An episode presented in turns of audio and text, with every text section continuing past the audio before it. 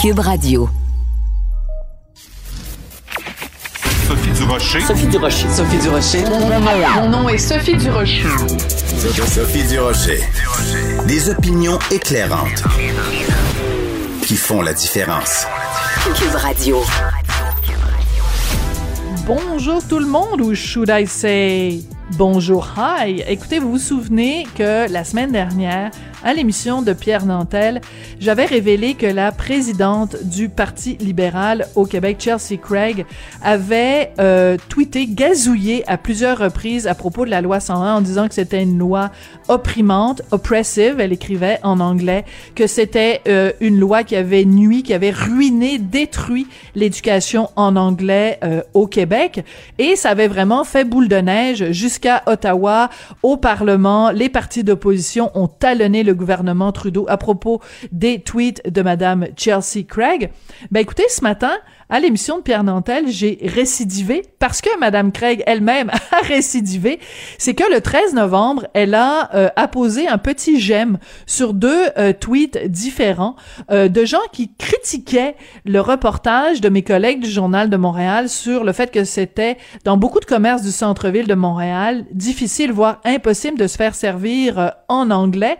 Or, Madame Craig a, le 13 novembre, mis un petit pouce, un petit cœur euh, affectueux sur des tweets ridiculisant cette enquête-là et disant, ben oui, c'est normal qu'on soit reçu en anglais euh, au centre-ville, c'est la langue de la business. Et dans ces mêmes tweets, on disait que le Journal de Montréal est un journal intolérant et qui faisait du fake news. Mais pouvez-vous croire qu'après que j'ai fait ma chronique avec Pierre Nantel ce matin, Madame Craig a fermé son compte Twitter. Elle a fermé la présidente du Parti libéral au Québec, le parti de Justin Trudeau. Elle a fermé son compte Twitter. J'imagine que ça devenait juste trop gênant parce que en fouillant dans son compte, on trouvait toutes sortes de choses qui viennent complètement en contradiction avec la position officielle du Parti libéral. Parce que rappelez-vous, dans son discours du trône, Justin Trudeau a dit à quel point il allait euh, euh, se battre pour justement le français au Québec, à quel point Mélanie Joly, qui est ministre aux langues officielles, dit non, non, non, on est au bord d'une crise linguistique, il va falloir agir, il va falloir faire quelque chose. Puis pendant ce temps-là, t'as la présidente du Parti libéral au Québec qui délire complètement sur Twitter en s'en prenant à la loi 101, puis en s'en prenant au journal de Montréal, puis en ridiculisant le reportage que mes collègues ont fait. Alors quand j'ai vu que madame Chelsea Craig, présidente du Parti libéral au Québec, avait fermé son compte Twitter, ben j'ai poussé un grand. Ben voyons donc. Sophie Durocher. Une femme distinguée qui distingue le vrai du faux. Vous écoutez Sophie Durocher. Je ne sais pas si vous avez remarqué la même chose que moi, mais depuis quelques semaines, pour ne pas dire quelques mois, on a l'impression qu'il n'y a pas une journée qui passe où les Québécois se font pas traiter de xénophobes, de racistes, d'intolérants, racistes systémiques, intolérants systémiques, xénophobes systémiques. Êtes-vous tanné? En tout cas, ça fait euh, plusieurs euh, chroniques dans le journal de Montréal, journal de Québec, où euh, des commentateurs se montrent un peu tannés, en tout cas, de cette attitude. Joseph Facal fait partie de ces commentateurs-là. Il est avec nous tous les jeudis. Bonjour, Joseph. Bonjour, Sophie. C'est d'autant plus intéressant dans ton cas, Joseph, que toi-même, tu es un fils de l'immigration. T'es pas un Québécois pur laine. Et c'est pour ça que c'est intéressant euh, que ce soit toi qui prennes la plume pour dire à un moment donné, assez, c'est assez. Oui, ben en fait, euh, c'est drôle que tu dises ça. Euh, effectivement, je suis pas un, pur laine et pour moi, Sophie, en 2020, ça reste un sujet d'incompréhension, de trouble et de tristesse de voir des jeunes nés ici de parents issus de l'immigration et ce jeune qui a 20 ans ou 25 ans dit euh, Je suis libanais, euh, je suis grec, parce que ses parents, eux, venaient de ce pays. Mm-hmm. Alors que moi, euh, que veux-tu, c'est peut-être un gars qui approche la soixantaine qui parle. J'ai toujours dit que je n'étais pas un Uruguayen, j'étais un Québécois avec un drôle de nom, tout simplement. et, euh, et, et pour ce qui est des habitudes qui me sont restées, n'est-ce pas, Hmm. euh, de mon pays d'origine, eh ben, je les vis euh, dans ma vie privée sans en faire une espèce de porte-étendard. Mais ce que nous vivons, effectivement, c'est une espèce de renversement du devoir d'intégration. C'est-à-dire que quand je suis arrivé au Québec, il allait de soi que moi et ma famille, on laissait euh, au vestiaire de l'entrée euh, nos habitudes, si tu veux, euh, les, les moins adaptées euh, au Québec et qu'on essayait de euh, se fondre, ce qui ne veut pas dire se renier. Aujourd'hui, Mhm. c'est le contraire. Euh, on fait tout, évidemment, pour que euh, le nouvel arrivant puisse rester comme dans son pays d'origine, et c'est à la société d'accueil qui n'est pas obligée d'accueillir, de se décentrer, de se redéfinir, pratiquement de se renier, et il y en a certains qui appellent ça du progrès. Et de surcroît, de surcroît, quand cette société qui euh, ouvre ses bras ose dire son malaise, on lui fait un procès d'intention. Alors évidemment, ça suppose deux choses. D'une part, évidemment, l'incroyable euh, arrogance de ces gens qui font un procès perpétuel au Québec, mais aussi, plus troublant, ça pose aussi la question de notre capacité, de notre réservoir de dignité à, à- à dire assez, c'est assez, et à rebondir. Rebondir sans hostilité, mais avec fermeté. Oui, c'est ça. Parce que si moi, j'écris euh, une chronique, je m'appelle Sophie Durocher. Bon, je suis pas née ici au Québec, mais ça, tout le monde s'en fout. Mais si moi, Sophie Durocher, j'écris une chronique où je dis à Adib Al-Khalidé, ben écoute, quand t'es allé à Tout le monde en parle, mon pote, c'était pas extraordinaire le procès que t'as fait de la télévision québécoise et des médias québécois. Euh, Il y, a, y a plein de gens qui vont me dire, oui, mais toi, de quoi tu parles? T'es pas issu de l'immigration. Quand toi, Joseph, tu parles sur le même sujet, ça a complètement une coloration, c'est le cas de le dire, différente. Parce que on peut pas t'accuser d'être un, un suprémaciste blanc, euh, euh, xénophobe. Tu comprends, ça change complètement la donne. Écoute, quand tu Et- parles, et- et- Oui. Non, vas-y. surtout que, ben, je- je- je- ben, tu- tu l'as toi-même relevé, c'est surtout que dans le cas d'Adib, c'est c'est tellement factuellement faux que ça la dimension d'un pachyderme. Tu as toi-même fait une longue, longue liste et les 500 mots d'une chronique ne te suffisaient pas pour montrer tous les gens issus de ce qu'on appelle la diversité qui sont présents dans nos médias. Hey, ça va et faire. ma liste n'était pas exhaustive, hein. Bien sûr. Ma liste était loin d'être exhaustive parce que, écoute, en plus, c'est amusant parce que depuis cette chronique-là, il y a plein de gens qui m'écrivent en me disant, mais Sophie, t'as oublié Bill Moreau, t'as oublié Léo Kalinda, t'as oublié Stanley Péan, t'as oublié euh, euh, Nadine Giraud, t'as oublié Lionel Carman, t'as oublié plein de monde. Alors, euh, je pense que je devrais écrire une deuxième chronique pour rappeler tous ces noms-là. Écoute, je trouve que c'est très important quand on dit, quand on parle en ce moment des gens qui font le procès du Québec, de revenir sur le cas d'Amnesty International. Amnesty International qui, depuis quelques jours, fait campagne sur euh, euh, les médias sociaux, euh, à la radio, à la télé, une campagne qu'ils appellent une campagne contre l'ignorance et une campagne pour dénoncer le racisme systémique. Alors, je veux te faire écouter, parce que peut-être tu l'as pas encore entendu, la publicité radio euh, de Amnesty International, puis je veux que tu la commentes après. Lopez. C'est un nom. Tran, C'est un nom. Malek, Encore un nom. Traoré, Toujours un nom. Yang, Non. Indiaye. Non. Ce ne sont que des noms. Mais ici, on leur dit non. mais ici on leur dit non. Et il y a une autre publicité euh, où c'est euh, une candidate, une, femme qui, postule pour un emploi, un monsieur qui cherche un appartement, et les deux regardent la caméra, puis là, t'as des violons derrière, et ils disent euh, non, non, non, ne m'ignorez pas, tout le monde le fait. Mais, mais c'est quoi? De quel Québec on parle ici, Joseph? Je ne sais pas de quel Québec on parle, mais je sais parfaitement de quelle mauvaise foi et de quelle malhonnêteté absolue on parle.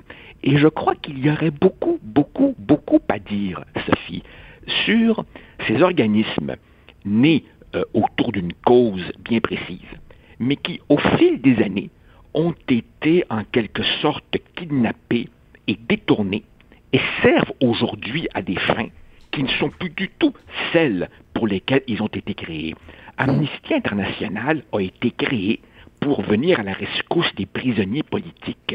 Absolument. Je me rappelle, tu te souviens, au début, on envoyait des lettres puis Amnesty International nous envoyait des modèles de lettres, puis on écrivait pour demander la libération de gens qui étaient dans des geôles dans les pays les plus obscurs, les plus les pires dictatures sanguinaires.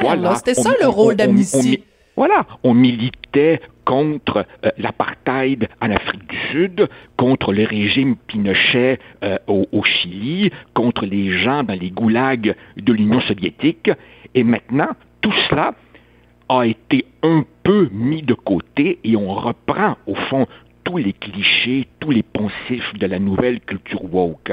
On pourrait, d'une certaine façon, dire un peu la même chose de la Commission des droits de la personne, de la Ligue des droits et libertés, euh, c'est-à-dire des organismes qui, au fond, euh, se drapent dans la vertu pour faire quelque chose qui n'a plus rien à voir avec ce pourquoi ils ont été créés. Et je dois te dire, Sophie, je dois te dire que je n'avais pas écouté euh, cette pub, mais j'ai été euh, faire une petite euh, visite sur le site d'Amnesty International et quand j'ai vu, par exemple, que ces dernières années, quelqu'un avec qui j'ai eu mes désaccords, mais quelqu'un que je respecte, Françoise David, a prêté hmm. son nom et, et, sa crédibilité à certaines de leurs dernières croisades, j'ai été déçu, attristé. J'attendais autre chose d'elle, mais enfin, bon, bref. Bref. Alors non, écoute, c'est une, une, une, mauvaise foi euh, absolue. Et puis, tu sais, quand je regarde, par exemple, Amnesty International, dont la section canadienne fait partie des 18 euh, plaignants euh, en cours oui, contre, la loi 21. Alors là, tu comprends que des, que des fanatiques religieux, prisonniers de leur dogme, ne puisse supporter la moindre contrainte, évidemment, ça me heurte profondément, mais que veux-tu? Un fanatique, c'est un fanatique. Mais que ces gens-là, ces gens-là, réussissent à embrigader comme compagnon de route euh, Amnesty International ou, presque aussi choquant, un syndicat d'enseignants la dont on sait maintenant que la majorité mhm. ne pense pas comme son exécutif. Alors là, évidemment, c'est il y a tellement de choses qui ne tournent plus rond au pays du Québec, Sophie, qu'on ne sait plus par où commencer. Des fois, on a l'impression d'un divorce avec le bon sens. Hein.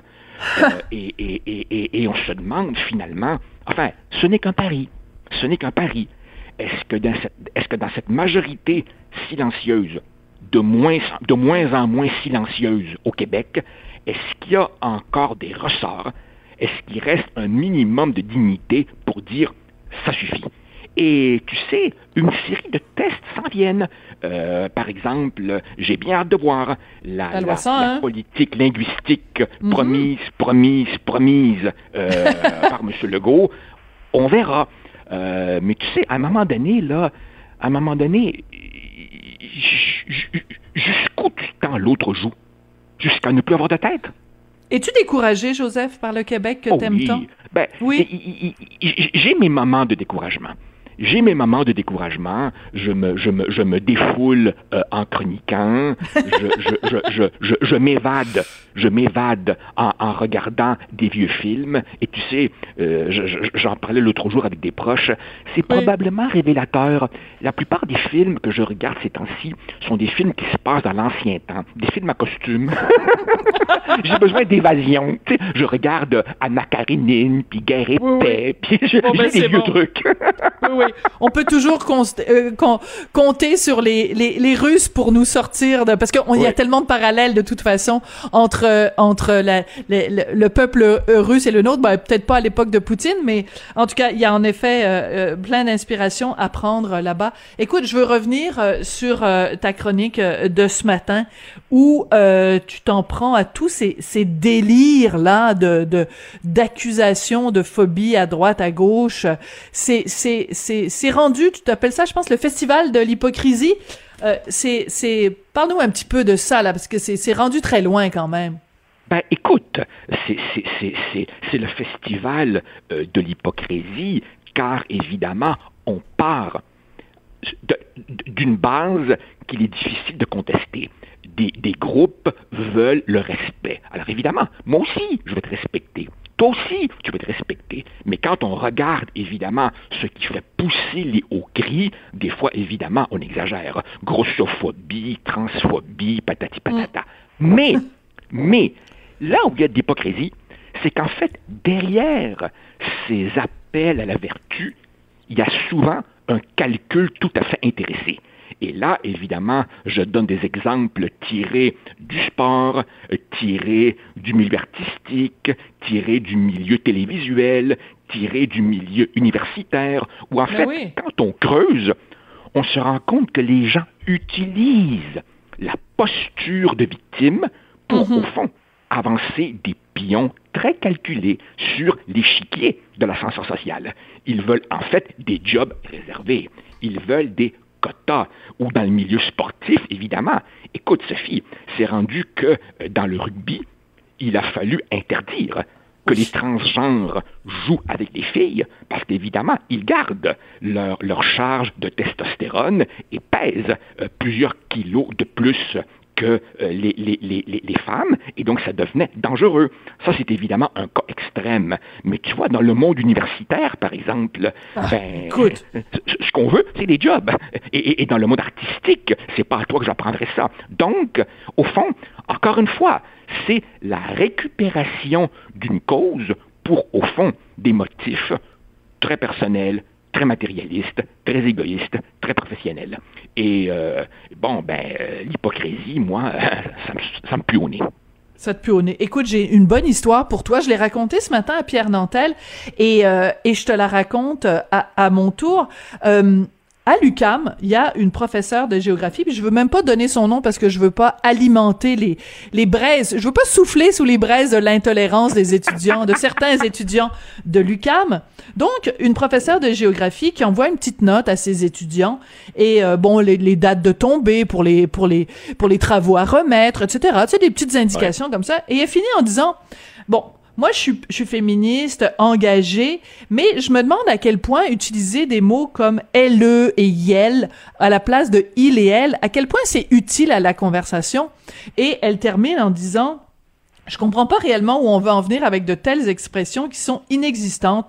Et elle termine en disant, ben, c'est juste une petite pensée en fin de session. C'est tout à fait anodin, tout à fait respectueux. Fait juste dire, vraiment, au lieu de dire il, elle, dire y- euh, yel ou elle, est-ce que c'est Oui, vraiment Oui, pertinent? j'ai- j'ai- ouais, j'ai vu le lexique de la littérature Voilà. inclusive. Là. Ouais, ouais. Oui, c'est ça. J'ai écrit toute une chronique là-dessus. Bon. Alors, moi, je trouve ça tout à fait anodin comme note de la prof. Ben, il y a un site de, de regroupement de d'étudiants de l'UCAM qui disent, ben, si cette femme-là est votre prof, on vous encourage à faire une plainte formelle à l'UCAM pour cause de transphobie, de queerphobie et d'instrumentalisation du féminisme. Et un petit peu plus loin, on met un lien avec sa fiche dans le répertoire des professeurs de l'UCAM avec son adresse Internet et son numéro de téléphone. Écoute, on est rendu là, là. D'après moi, ça va faire une autre histoire comme à l'Université d'Ottawa, à moins que, évidemment, l'UCAM se tienne debout, ce qui n'a pas été le cas à Ottawa. Mais c'est quand même assez hallucinant. C'est, hallucinant, c'est effrayant, et en fait, tu sais, euh, je disais tout à l'heure que ça, ça interpelle nos propres responsabilités. Si ces gens-là sont si prompts sur la cyberintimidation, c'est qu'ils savent que ça marche. Tu vois, Oui. Euh, là, évidemment, il faudra voir la réaction des autorités. Dans le cas de euh, l'infortuné chargé de cours à l'Université d'Ottawa, ça a commencé par une étudiante. Voilà, Dans le cas du lieutenant de la Ouais. Voilà. Dans le cas du retrait de la petite vie à C'est Radio-Canada, il a fallu une plainte. T'as tout à Tu fait raison de faire ce parallèle. alors, évidemment, si, si, les, si les institutions ont besoin de si peu pour remplir leur couche, ben, tu comprends qu'on fait le beau jeu de ces gens qui se disent une petite poussée et tout l'édifice va s'effondrer. Ouais. Euh, c'est pas reluisant tout ça, hein? C'est pas, c'est pas euh, c'est pas, c'est pas encourageant. Puis toi, qui es universitaire, qui est professeur à l'université, c'est aussi assez inquiétant. D'ailleurs, écoute, je vais prendre juste en- encore une dernière minute. Euh, le, le recteur de l'université d'Ottawa, Monsieur Frémont, qui, euh, pour réagir à toute cette controverse là, euh, sur euh, la- le, le fameux mot en haine, décide de on va mettre sur pied un comité sur le racisme. Donc, en faisant ça, il est en train de dire que la, la, la cause de Verouchka, lieutenant Duval, c'était une cause de racisme. C'était une, un dossier qui avait à voir avec le racisme, alors que ça avait à voir avec tout sauf le racisme. C'est incroyable comme réaction quand même. Ah, ah, oui, ah, alors là, ça pose évidemment une question. Est-ce que le recteur Frémont hurle avec les loups, se met du côté de la majorité pour essayer de sauver sa peau, ou est-ce qu'il est, lui-même un, convaincu de cette euh, nouvelle idéologie? Bonne question, évidemment, voilà, tu comprends qu'à partir du moment où euh, le message vient d'en haut, eh ben, ça va marginaliser encore plus les, les, les, 34 signataires oui, absolument. qui ont pris la défense de, de, de, de Mme Verouchka, lieutenant Duval. Et je dois te dire, Sophie, je dois te dire que sous couvert de l'anonymat, euh, j'ai des collègues de l'Université d'Ottawa qui me disent, vous n'avez pas idée, mhm. vous n'avez pas idée à quel point le climat ici est toxique. Euh, et, ces gens-là me disent des choses absolument invraisemblables, mais évidemment, ils craignent, et, on peut le comprendre pour, mm. pour, pour leur situation. là. Non, non, les gens n'ont pas idée de ce qui euh, se passe dans le monde universitaire, et, comme je le dis toujours, le malheur, Sophie, c'est que les universités sont en quelque sorte les laboratoires, les éprouvettes de la société de demain. C'est généralement dans ces milieux-là que commencent les délires. Ouais. Et puis, écoute, moi, mon fils a seulement 13 ans. Dans 5 ans, théoriquement, il va aller à l'université et j'ai pas l'impression que dans 5 ans, ça va s'être amélioré. Puis en plus, pauvre Tipou, écoute, le fils de Richard Martineau puis de Sophie Durocher, deux belles ébutes, là. Ça va pas être évident pour lui. Je pense que je vais l'envoyer à l'université à l'étranger. Ça va être peut-être plus simple pour lui. Joseph, ben, toujours intéressant. Toujours intéressant de te parler. On va se quitter là-dessus. Merci beaucoup. Puis, euh, écoute, euh, on, on se retrouve jeudi prochain. Merci, Joseph.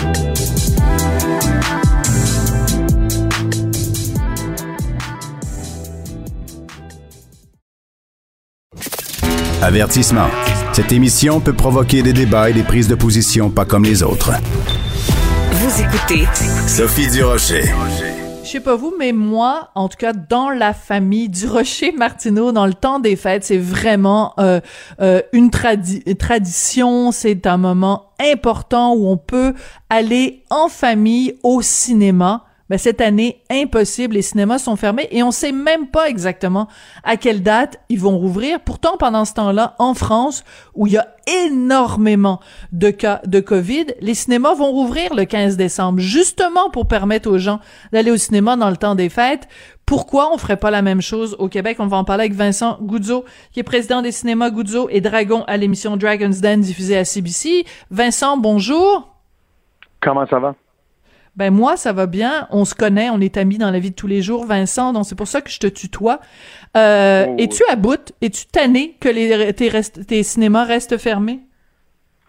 Non seulement je suis tanné, je suis de plus en plus déçu de l'incohérence euh, du processus de comment on prend des décisions. Puis des fois, je suis presque arrivé là. Il y a des soirs que je parle à moi-même.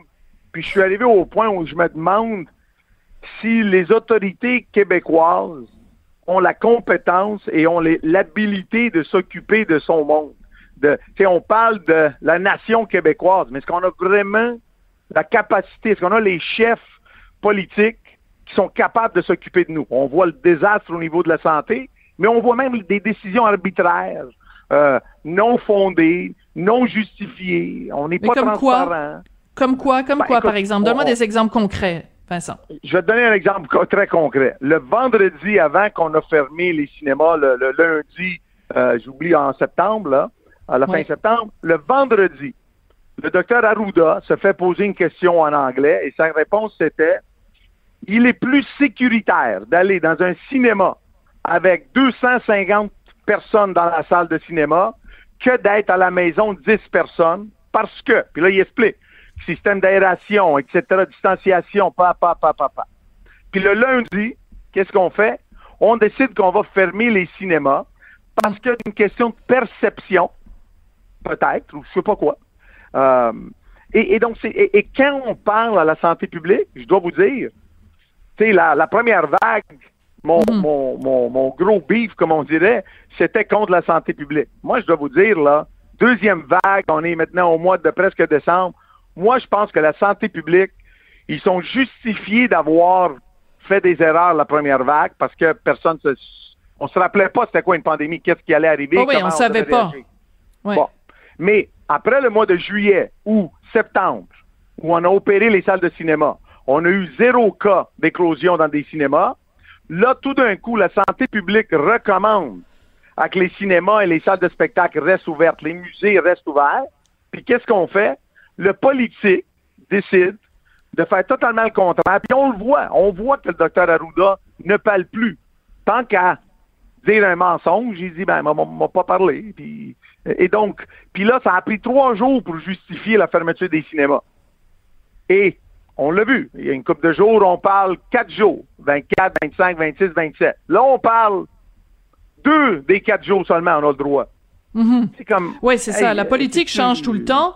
Puis non seulement ça, mais on est passé de quatre jours où on pouvait faire le party. Après, on se fait dire, ben non, faut juste faire deux parties pendant les quatre jours où vous avez le droit de faire le party.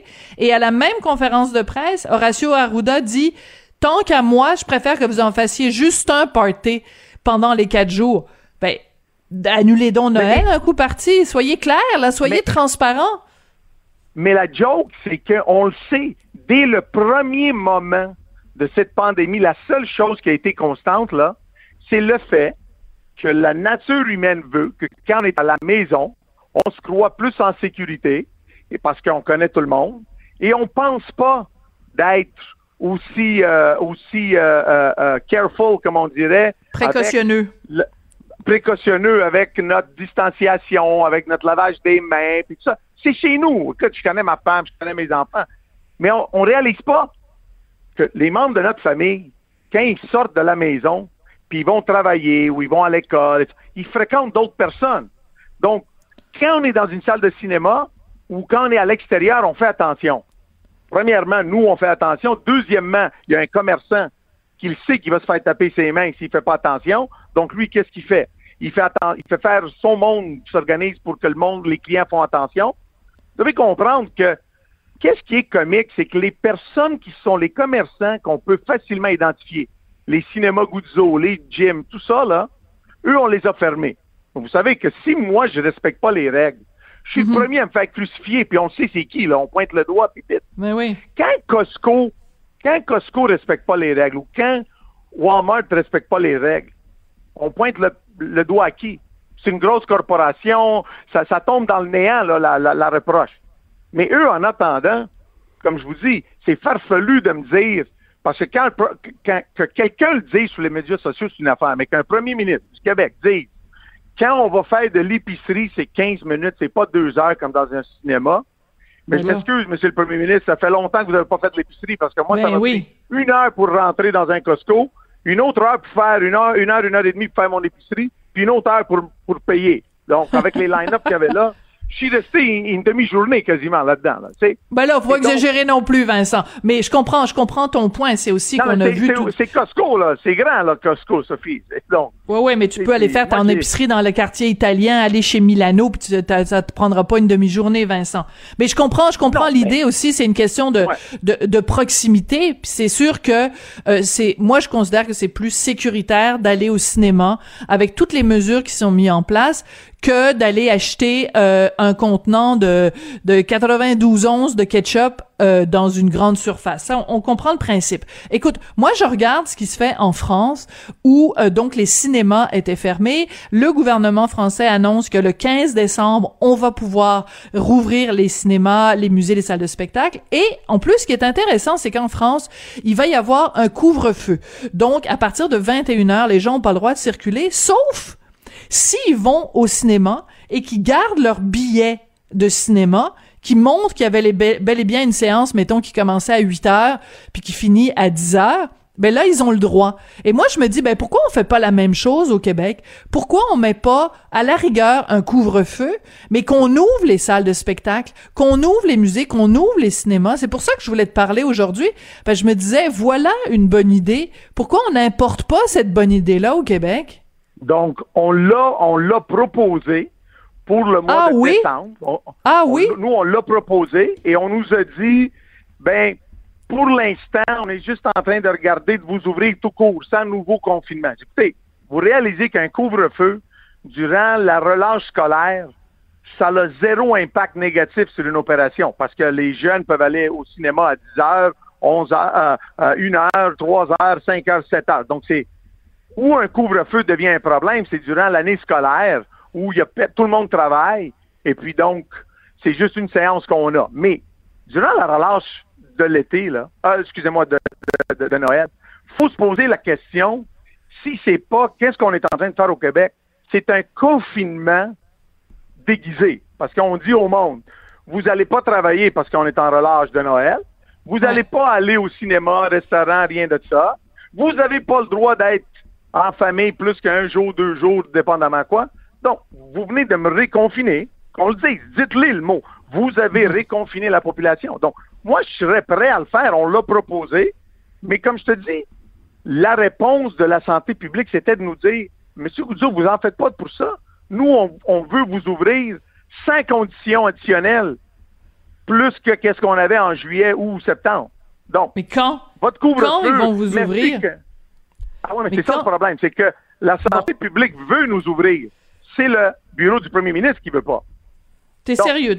Tu, tu m'affirmes aujourd'hui clairement que la santé Oui. publique serait prête à rouvrir les cinémas, mais que c'est le côté Oui. politique qui veut pas.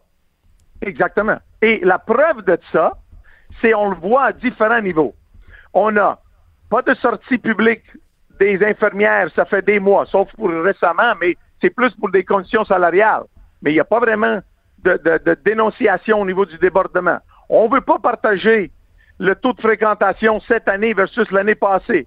Il n'y a aucune donnée qu'on veut partager, à part celle-là de nous parler d'un pacte moral, puis de nous parler un petit peu comme si on est des ados. Je m'excuse, là. J'ai 51 ans, je suis pas un ado.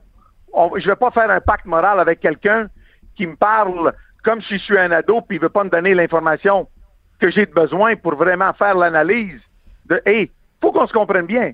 À la première vague, j'ai fait mon commentaire que j'étais pas d'accord, mais Ouais. j'ai suivi, j'ai compris, puis j'ai dit, laisse-moi regarder s'ils ont raison.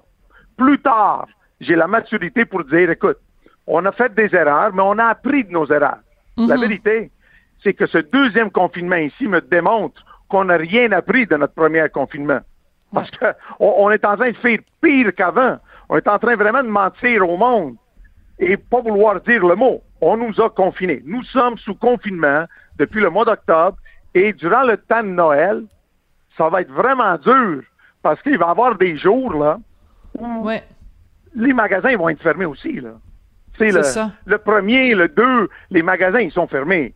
Donc, on va être à la maison, puis, tu sais, et on va quand même se dire, Sophie, que quand un premier ministre nous dit la veille de- du jour de l'an, mais vous regarderez le bye-bye. Ouais. Ça, ça fait dur, ça. Moi, je trouve ça un petit peu prétentieux. Moi, je trouve ça. Je trouve ça raide, là, pour quelqu'un qui devrait avoir de l'empathie pour le confinement qui vient d'imposer à tout le monde. Et le. C'est pas bien, bien excitant. Oui. Et, Exactement. oui, non, mais, Puis le cinéma a toujours été un point de référence de normalité ou de, de Mhm. défoulement psychologique. On allait voir un film pour oublier notre, nos problèmes quotidiens. Mais c'est la première chose qu'on a bloquée. Et, c'est ça, hein, moi je pense qu'on est, on est en train de se mettre euh, dans une position extrêmement compliquée et qui va perdurer pour bien longtemps au niveau de la santé mentale. Et puis ça, c'est différent parce que dans la tête peut-être du gouvernement, c'est subjectif, un problème de santé mentale, versus un, un, un rhume, c'est plus clair, ou, un, ou un- le COVID, c'est beaucoup plus clair. là. C'est, c'est scientifiquement testé, mettons. Oui, donc, c'est, c'est, c'est... Moi, j'ai des problèmes. Comme je vous dis, je Ouais, fais mes, mes Vincent, quand j'ai le, le ouais. peu. Mais... Oui, alors Vincent, là pour l'instant, euh, on a comme l'impression que l'horizon c'est un retour peut-être à des ouvertures au mois de janvier. Est-ce que toi, euh, dans tes différents cinémas, tu peux te, tu te prépares en fonction d'une date qui serait le 11 janvier ou tu, peux absolument rien faire tant que le gouvernement a pas mis des balises euh, claires? Comment t'as as du monde là qui est, euh, travaille pas en ce moment, alors il faut faut que tu prévois les affaires. C'est quoi ton échéancier de retour d'ouverture? Donc, nous, euh, Sophie, qu'est-ce qu'on a fait? La première vague, on a, tu sais, on a, on a gardé tout notre personnel, on a fait du grand ménage de printemps, on a fait tout ça. Cette fois ici, on a mis tout le monde à pied, sauf Oui. pour nos cadres qu'on a gardés. Et eux font euh, le tour quotidien de ces cinémas, puis s'occupent, puis s'assurent que le cinéma est encore là sans qu'il ait tombé, là, parce que euh, plein de choses peuvent arriver quand, quand une bâtisse Ah oui, l'entretien de base. abandonnée comme ça. Ouais. Mais exactement. Donc, mais nous, présentement, disons comme ça, là, on nous a donné une première droite euh, butoir, on nous a donné une deuxième, puis là, on nous donne une troisième. Il y a, une expression qui dit euh, Tu me niaises une fois, shame on you. Euh, tu me niaises deux fois, c'est ma faute à moi. Donc, là, moi, je me dis, tu sais quoi, on m'a assez niaisé. Je vais attendre qu'on me donne une vraie date de réouverture, puis après, je vais me mettre à dépenser de l'argent pour réouvrir, puis remettre toute les la machine en marche. Parce que à me préparer comme un enfant, à m'exciter que la date butoir s'en vient, puis on va être prêt, là, c'est farfelu. Donc, moi, présentement, tu remarqueras sur mes médias sociaux, j'avais un paquet de films que je devais sortir en décembre, dont un est un film québécois, une comédie à sketch qui s'appelle Livré chez soi sans contact. Et ce film-là, maintenant, je le promouvois comme une sortie en février 2021. Donc, pour Ah moi, ouais. la date du 11, euh, j- j'y lance, tiens, on va faire comme ça, je lance un, un, un challenge au premier ministre, là. Moi, je pense que c'est pas vrai qu'il va me réouvrir le 11 janvier. Donc, on va se voir au mois de février. Qui me, qui me démontre que j'ai tort puis qui me donne l'autorisation d'ouvrir vraiment le 11 janvier. Mais moi, j'y crois pas. Pour moi, je, moi, je regarde le mois de février. C'est cette date-là que moi, je, je me dis, on va être plus prêt. Puis il faut Pour la Saint-Valentin. ben, il faut aussi, ouais, la Saint-Valentin, mais il faut aussi se rappeler que si on n'a pas de film, c'est pas vrai qu'on va réouvrir en jouant des vieux films du mois de janvier, là. Donc, Non, c'est euh, sûr. il faut quand même donner Vincent, le temps. Ouais, j'ai une question pour toi. Euh, T'évalues à combien financièrement les, les, les pertes pour les cinémas Guzzo depuis, euh, euh, mettons, le, le mois de mars, là, depuis la fermeture, euh, le premier confinement? Ah, ça, ça, donc, ça, ça va à au-delà d'un million de dollars par mois. Euh, en perte, de- de au-delà perte. d'un million Non, par de- mois. Non, non, non, non, c'est, c'est pas de perte, c'est de, de, de, de ca- qu'est-ce qu'on appellerait en anglais du cash flow burn, là, de, la- de l'argent sorti de mes poches pour Ouais. couvrir euh, le fait qu'on est fermé ou qu'on a opéré à perte euh, durant juillet ou septembre. Dans le sens que euh, euh, le manque à gagner est, Voilà, est c'est énorme, ça. c'est dans les 30 millions. OK, non, le, le- le manque à gagner, c'est dans les 30 millions, mais c'est un million par mois de pertes qu'on a dû sortir, payer nos hypothèques, payer qu'est-ce qu'on Hmm. doit payer. nos- notre- donc, c'est quand même. Est-ce que le gouvernement t'aide? Est-ce que le gouvernement, parce que le gouvernement avait promis de l'argent pour le domaine de la restauration, il y a plein de restaurateurs qui sont sortis récemment pour dire, ben, on n'a jamais vu la couleur de cet argent-là. Est-ce que dans le milieu des cinémas, il y a de l'argent qui vient ou qui viendrait du gouvernement ou pas?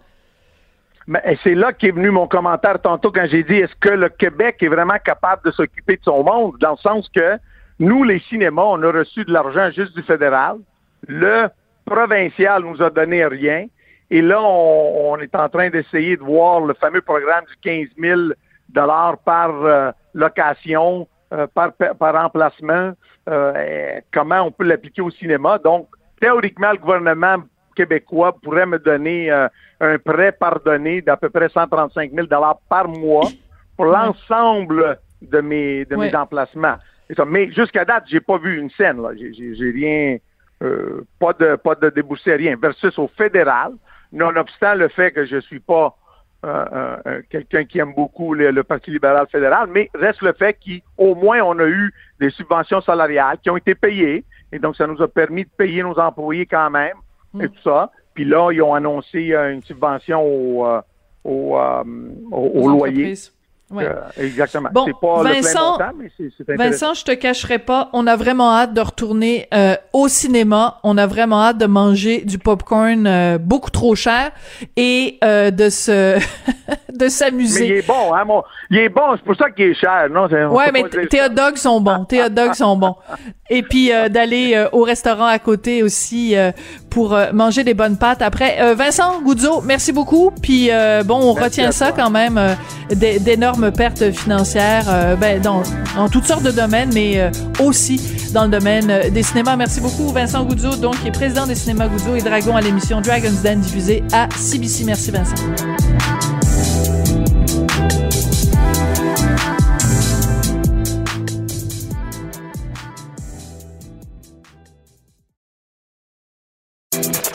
Sophie Durocher. Entendez les dessous de sa dernière chronique. Cube Radio. On connaît bien sûr Kim Gingras comme danseuse professionnelle. Euh, elle a dansé avec Beyoncé, J-Lo, Justin Timberlake, Madonna, entre autres. Mais Kim Gingras, ces temps-ci, est surtout ambassadrice de la semaine Le poids sans commentaire pour nous sensibiliser, tout le monde, mais surtout les jeunes, aux commentaires qu'on fait aux gens, euh, en particulier aux femmes, sur leur physique. Kim Gingras est au bout de la ligne. Bonjour, Madame Gingras. Bonjour, ça va bien? Ben très bien. D'abord, première question, un peu groupie. Êtes-vous à Montréal en ce moment ou êtes-vous à Los Angeles avec les superstars de ce de la planète? Ah, je suis à Montréal en ce moment. Donc dès que la pandémie euh, a commencé, euh, je suis revenue ici euh, je me sentais mieux autour de ma famille, du monde que j'aime et tout. D'accord. Alors c'est euh, ce qui a fait aussi, j'imagine que vous êtes porte-parole donc de cette semaine, le poids sans commentaire. Pourquoi vous avez accepté d'être porte-parole pour cette campagne-là, Madame Gingras? Oui, c'est venu, c'est euh, me chercher leur mission, leur équipe. C'est vraiment une super belle équipe, mais en plus, un message en particulier chez des athlètes, euh, c'est vraiment quelque chose que moi, j'ai vécu tout le long et que, que je reçois encore tout le long de ma carrière. Euh, des commentaires par rapport à mon apparence. dès que j'embarque sur une scène, je m'apprête à danser ou j'arrive en audition, on me juge physiquement avant même de me voir danser. Donc, c'est vraiment quelque chose qui, malheureusement, est un peu la norme et est connu dans, dans mon métier. ça arrive même des fois qu'on n'a pas la chance de danser en audition, que quelqu'un hmm. vienne nous voir puis nous dise euh, merci, tu peux partir, euh, on sait que ça marchera pas. Juste c'est pas drôle pour l'ego, euh, ça? Courbes. Ouais, c'est ça, que ce soit mes courbes, ma grandeur, ma couleur de cheveux, quoi que ce soit. Donc, je, je, je comprends ce que ça, ce que ça fait, puis les conséquences que ça peut avoir des commentaires basés sur le poids et l'apparence. D'accord. Mais en même temps, Madame Gingras, moi j'aime bien faire l'avocat du diable.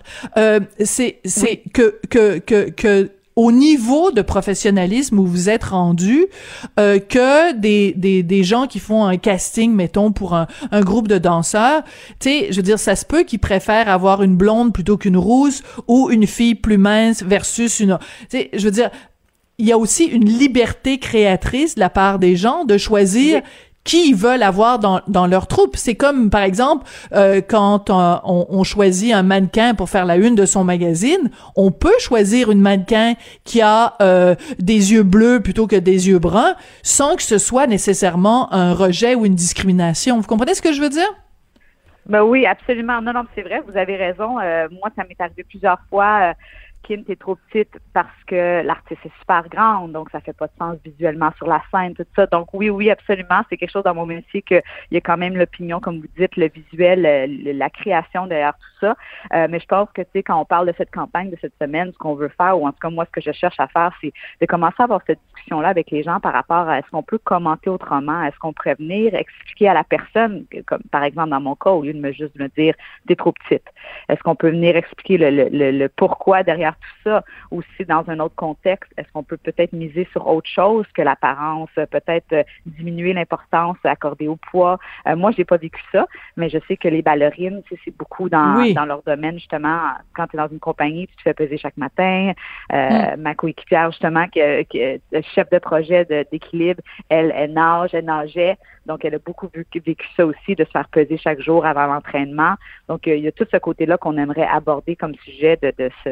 De, dans le fond, j'inviterais moi les gens à se remettre en question. Est-ce que je peux commenter autrement? Est-ce que je peux venir euh, dire à quelqu'un que, que je les célèbre pour écrit X, Y, Z, que ce soit des choses comme euh, leur habileté, leur force, leurs efforts, et non euh, Wow, t'as perdu du poids, bravo. Oui, c'est ça. Mais c'est qu'en fait, euh, bon, vous évidemment, vous êtes euh, une adulte et puis bon, vous évoluez dans un milieu qui est très compétitif, mais donc il y a des commentaires qui vous pouvez le prendre en vous disant bon ben moi j'ai la maturité qu'il faut pour faire face à ces commentaires-là. Mais quand on parle de jeunes de 12, 13, 14, 15 ans qui ont absolument pas la maturité, puis je veux dire, c'est pas normal non plus qu'il y ait une compétition, mettons, entre filles de 12 ans, comme il peut y en avoir pour euh, quelqu'un qui, qui, fait carrière. C'est là que le bas blesse et c'est là qu'il faut parler aux jeunes pour leur dire, ben, arrêtez de vous, vous entretuer avec des mots qui peuvent blesser, là. C'est là que ça, que ça peut faire très, très, très mal, ces commentaires-là.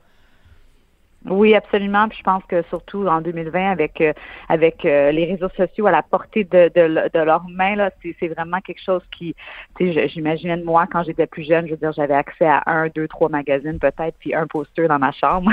Mais c'est pas mal tout, tandis qu'eux, ils ont vraiment beaucoup plus euh, dans leurs mains, sur leur cellulaire. Donc oui, c'est vraiment une conversation à avoir, je pense, entre amis ou de parents-enfants, ou dès qu'on est enseignant, enseignante, coach ou quoi que ce soit comme ça, qu'on a cette position-là de peut-être parler de tout ça, de, de, de, la norme, de l'idéal, entre guillemets, qui est pas, qui, qui représente 5% de la population, qui est ridicule de ne pas essayer d'atteindre ça, euh, de, de, vraiment, dans le fond, venir chercher de meilleurs modèles pour eux pour comprendre c'est quoi la diversité, puis euh, moi, je suis où là-dedans, euh, de vraiment venir célébrer dans son unicité de, de, de chacun et de chacune.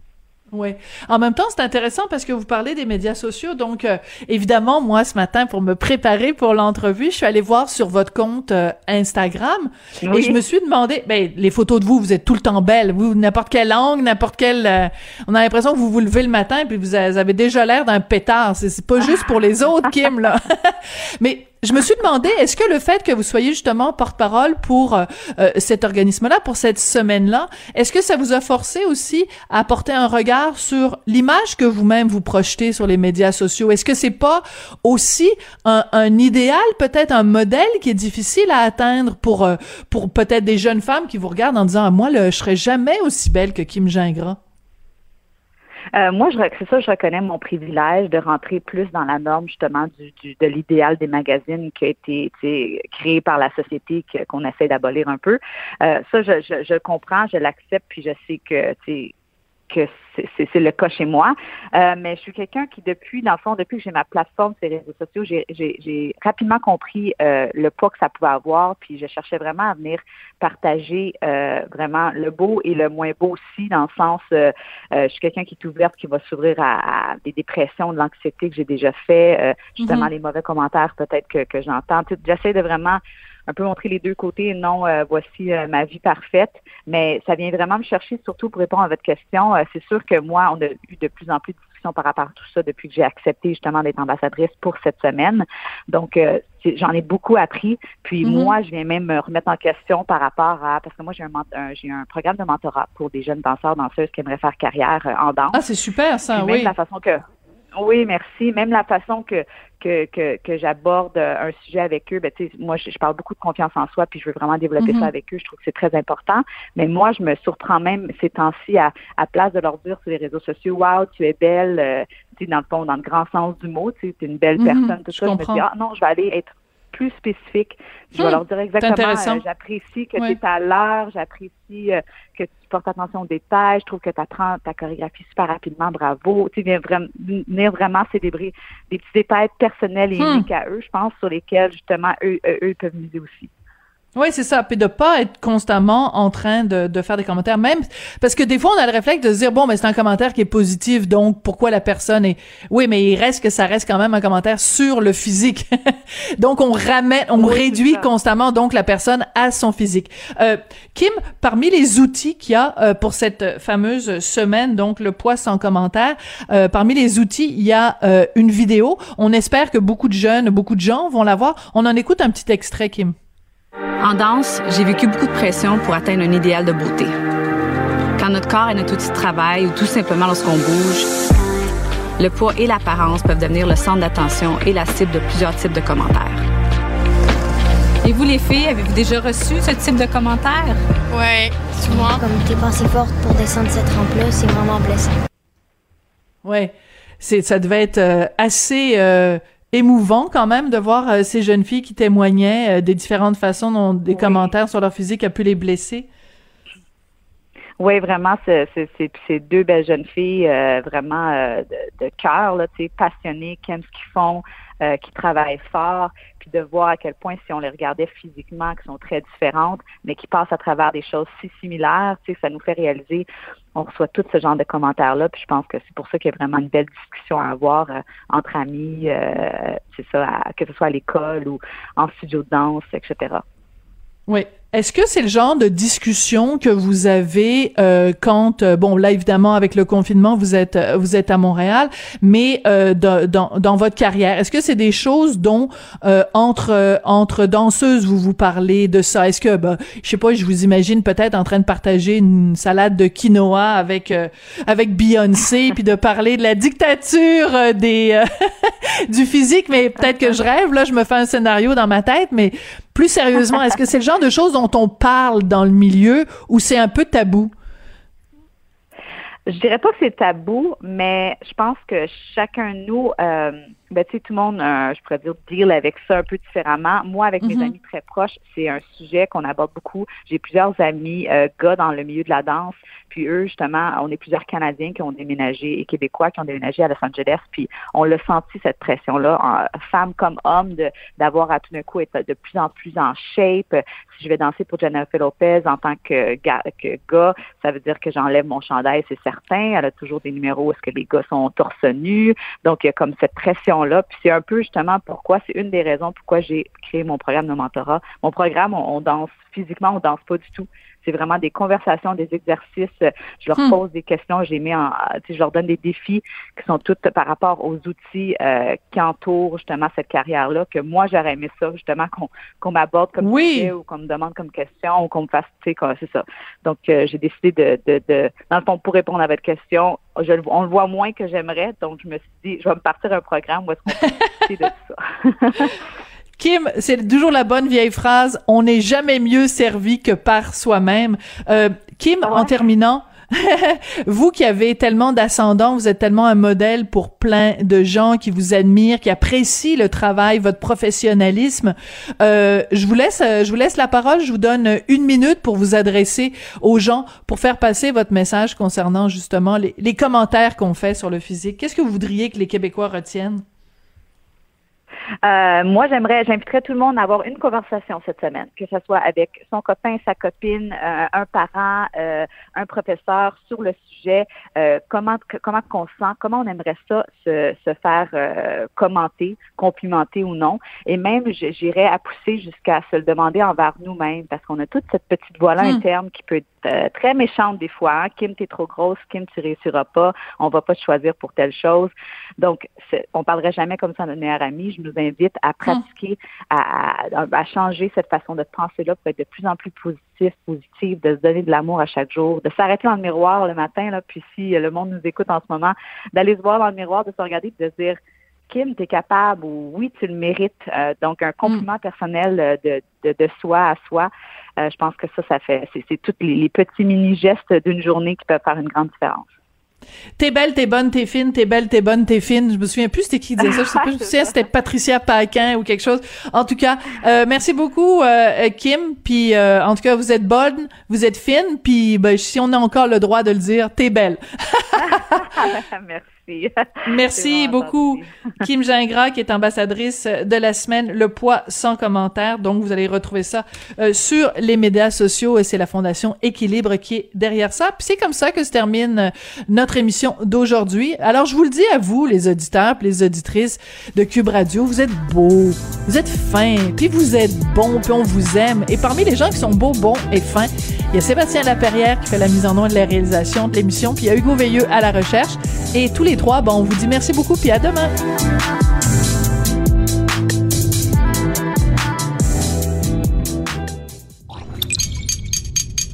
Cube Radio.